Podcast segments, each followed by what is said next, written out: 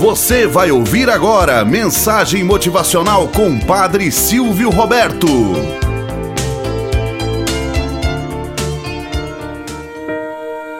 Olá, bom dia, flor do dia, cravos do amanhecer. Vamos à nossa mensagem motivacional para hoje. A gripe. Gustavo era uma criança feliz e seus pais cuidavam muito bem dele. Moravam numa vila perto do zoológico mais velho dos três irmãos do casal, tinha duas irmãs, Ana Paula, com oito anos de idade, e Priscila, a caçulinha de cinco anos, sua protegida. Na escola era um bom aluno, esperto como sempre, para os seus dez anos. Em casa, tinha muito ciúme de Ana Paula, com quem disputava palmo a palmo a atenção dos pais e dos avós. Sua mãe sempre vistoriava suas lições e lhes cobrava uma melhor caligrafia, pois, embora fosse bastante inteligente, Gustavo encarava as tarefas escolares com um pesado fardo, fazendo-as com rapidez e displicência, para logo livrar-se delas. Brincava bastante com os amigos da vila e era pouco ordeiro com seu quarto o que lhe custava severas advertências dos pais. Nesta fase de sua vida, houve um ano em que o inverno chegou rigoroso, trazendo com ele uma epidemia de gripe na sua classe.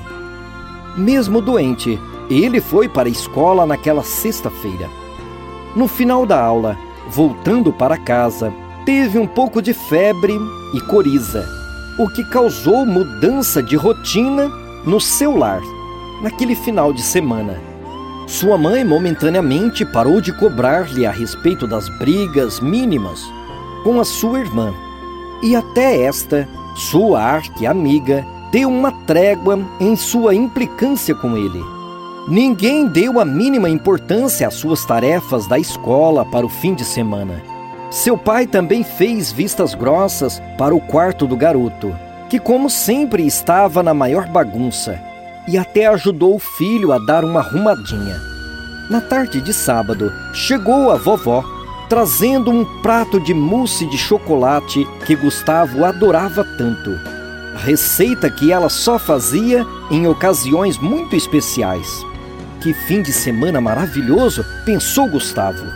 Na segunda-feira, sua saúde estava estabelecida e a rotina voltou ao normal em sua vida escola, amigos, farras, brigas com a irmã, broncas, quarto desarrumados, advertências, tudo como antes.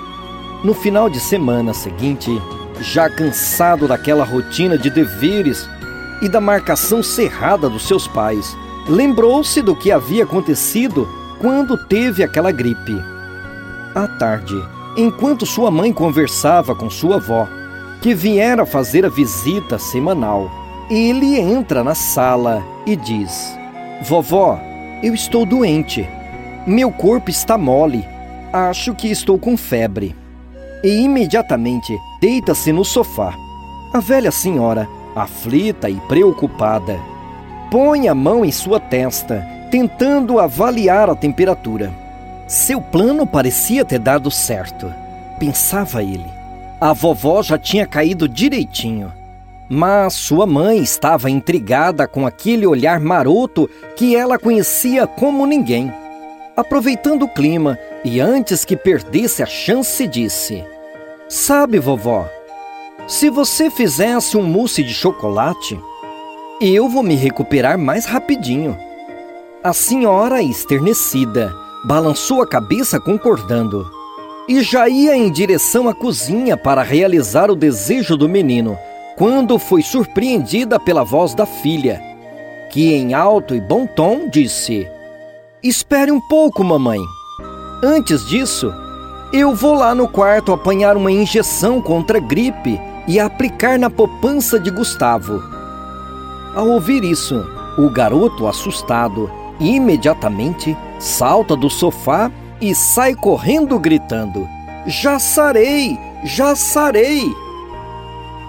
Moral da história: A mãe sempre tem um plano B extra na manga. Não adianta fingir que as coisas estão desta ou daquela maneira. O seu olhar não falha. Triste dos filhos que acham que a mãe não sabe de nada ou que não viu suas artes. O jeito pedagógico que as mantém como um radar faz sua prole seguir um caminho único e indescritível como nunca, a tal ponto que na vida adulta, os frutos do seu ventre relembram modo sagaz as aventuras que outrora fizeram. Como é bom ser criança! Eu fazia assim, eu fazia daquele outro jeito. A roda de amigos e conversas relembrando a época de infância é sempre o momento de voltar para o seio familiar. Mas é importante também afirmar: mais felizes as mães que sabem cuidar de seus filhos. Não deixa à mercê da sociedade e tampouco de um mundo que nem tem preocupação para com elas.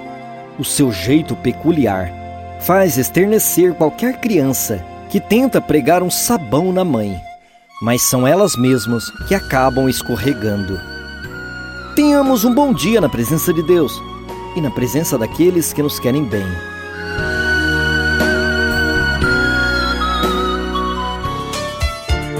Você acabou de ouvir Mensagem Motivacional com o Padre Silvio Roberto.